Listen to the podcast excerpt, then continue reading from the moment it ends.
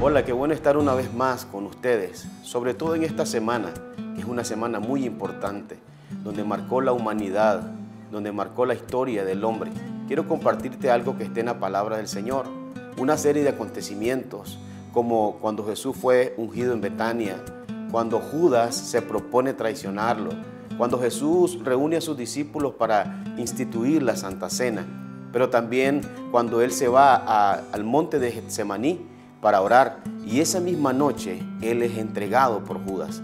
Mateo 26, 2. Sabéis que dentro de dos días se celebra la Pascua y el Hijo del Hombre será entregado. Jesús conocía perfectamente lo que estaba aconteciendo, pero mucha gente naturalmente ignoraba lo que iba a suceder en esa semana. Y yo creo que hasta el día de hoy muchas personas ignoran lo que ha sucedido en esta semana. Él estaba claro de lo que vendría en esa semana. Por eso cuando nosotros estamos caminando en la voluntad de Dios, aunque la palabra dice que es buena, es perfecta y es agradable, la voluntad de Dios muchas veces lleva consigo un sacrificio. Y lo podemos ver cuando Jesús viene y se prepara para esta semana. Él estaba siendo preparado espiritualmente en su hombre interior. Él estaba siendo fortalecido porque lo que vendría en esta semana, solamente con la ayuda del Señor, pudo haberlo soportado. Lo otro es que Jesús sabía que Él era el Hijo de Dios, pero también así como ser Hijo de Dios tiene sus privilegios, también tiene sus responsabilidades. Por eso leemos una vez más en Mateo 26, 39 que dice, yendo un poco más adelante, se postró sobre su rostro orando y diciendo, Padre mío, si es posible, pasa de mí esta copa, pero que no se haga como yo quiero, sino como tú. Ahora, nosotros vemos y leemos, escuchamos esta oración y pareciera que fuera algo tan simple, pero lo que estaba sucediendo ahí era un Jesús pidiendo que se haga la voluntad, pero también que si era posible que pasara de él esa copa. Lo que estaba diciendo ahí, Señor, yo amo hacer tu voluntad. Yo quiero hacer tu voluntad. Sin embargo, estoy claro que esto lleva consigo un sufrimiento. ¿Cuántos de nosotros oramos, Señor, enséñame a hacer tu voluntad? Pero ¿cuántos estamos conscientes de lo que eso significa?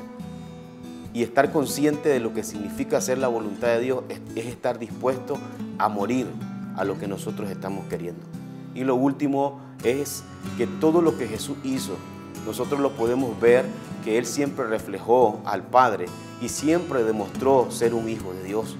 Cuando Él empezó su ministerio, lo podemos ver en Mateo 3, versículo 16, cuando Jesús está siendo bautizado, dice la palabra, y Jesús después que fue bautizado y subió luego del agua, he aquí los cielos le fueron abiertos, y vio al Espíritu Santo de Dios que descendía como paloma y venía sobre él. Y hubo una voz desde los cielos que decía, Este es mi Hijo amado, en quien tengo complacencia. La palabra complacencia es placer, pero cuando la palabra de Dios nos enseña aquí que el Padre se complació de su Hijo, también está diciendo que el Hijo se complació del Padre, porque eso más adelante en Hebreo podemos leerlo, que Jesús puesto el gozo delante de él, menospreció y estuvo dispuesto a sufrir el oprobio, es decir, la vergüenza, porque él sabía que ese sufrimiento iba a traer gozo a él, pero también al Padre, porque eso que estaba haciendo no, iba a marcar nuestra vida, iba a marcar la eternidad. Es por eso que en esta semana nosotros celebramos a Jesús, que es el Hijo de Dios el cual nos permitió también ser parte de esta familia a través de su sacrificio.